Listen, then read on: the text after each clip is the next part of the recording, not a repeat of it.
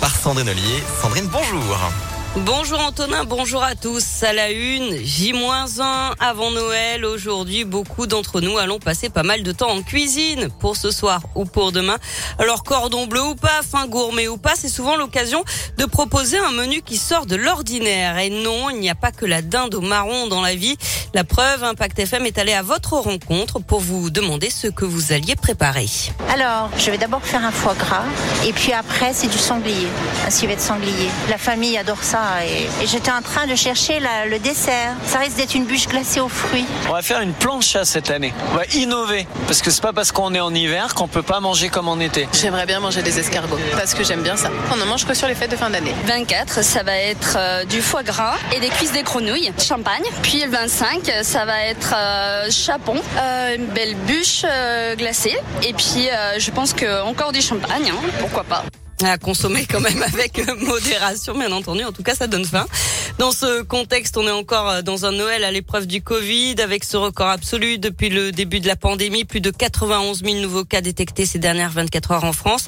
La barre des 100 000 cas quotidiens devrait être franchie dans les prochains jours, selon le ministre de la Santé, Olivier Véran, qui souhaite réduire la durée d'isolement en cas de contamination au variant Omicron. Elle est pour l'instant de 17 jours, alors que le Conseil scientifique craint une désorganisation de la société en janvier avec des arrêts de travail en pagaille, avec l'explosion des contaminations et des cas contacts. Et aux HCL, l'accueil de nouveaux patients devient de plus en plus compliqué. Les lits de réanimation, vous le savez, sont tous occupés. Conséquence, un patient lyonnais atteint du Covid a dû être transféré hier vers un hôpital de Brest.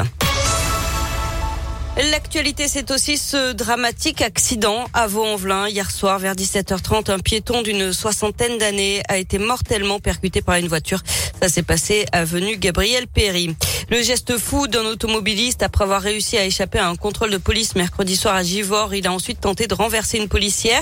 Hier, il était localisé à Vienne. Il a de nouveau pris la fuite, percuté un véhicule de police, direction Lyon. Sa course folle se termine à Saint-Fond où il percute un véhicule de la BAC. Puis quelques mètres plus loin, il renverse volontairement une mère et sa fille qui traversaient la route. Heureusement, selon le progrès, leurs jours ne sont pas en danger. Le forcené, lui, a été interpellé après avoir tenté de prendre la fuite à pied. Un mot des prévisions de Bison Futé pour ce week-end de Noël. C'est vert aujourd'hui et demain dans les deux sens. Ce sera orange dimanche dans le sens des départs. Du sport avec euh, du basket et l'Asvel qui s'offre un cadeau de Noël avant l'heure. En grande difficulté après cinq défaites d'affilée, les Villeurbanais ont retrouvé le goût de la victoire hier soir en Euroleague avec un succès au bout du suspense face aux Turcs de Fenerbahçe. Score final 84 à 82. Prochain match dès lundi soir en championnat. Cette fois, ce sera contre Limoges, toujours à l'Astrobal. Du foot, ça bouge à l'OL. Bruno Chéroux remplace Juninho au poste de conseiller technique et directeur du recrutement.